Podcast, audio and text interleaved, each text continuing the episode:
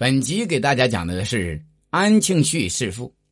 新春到来之际，意外的事变打乱了肃宗与李密商定的东征计划。原来安禄山盘踞洛阳以后，纵情酒色，荒淫无度，弄得满身病痛，双目失明，性情更加暴戾。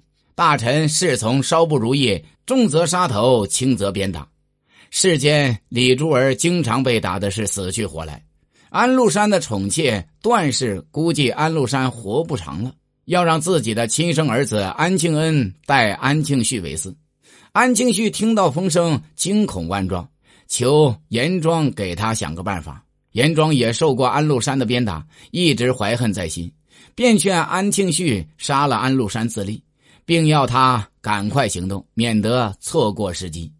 安庆绪欣然同意，只是派谁去行刺呢？严庄说：“可以找李珠儿。”安庆绪马上把李珠儿秘密叫来。严庄先问：“你前后挨打还记得清次数吗？”李珠儿回答：“已记不清了。”严庄又说：“照你这么说，不死还是侥幸的。”李珠儿连连点点头。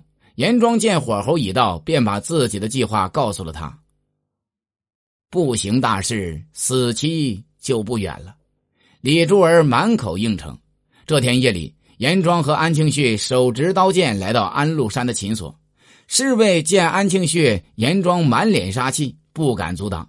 李珠儿手持利刃直入帐中，先把安禄山枕边的宝刀抽出来，狠命朝安禄山肚皮上砍去。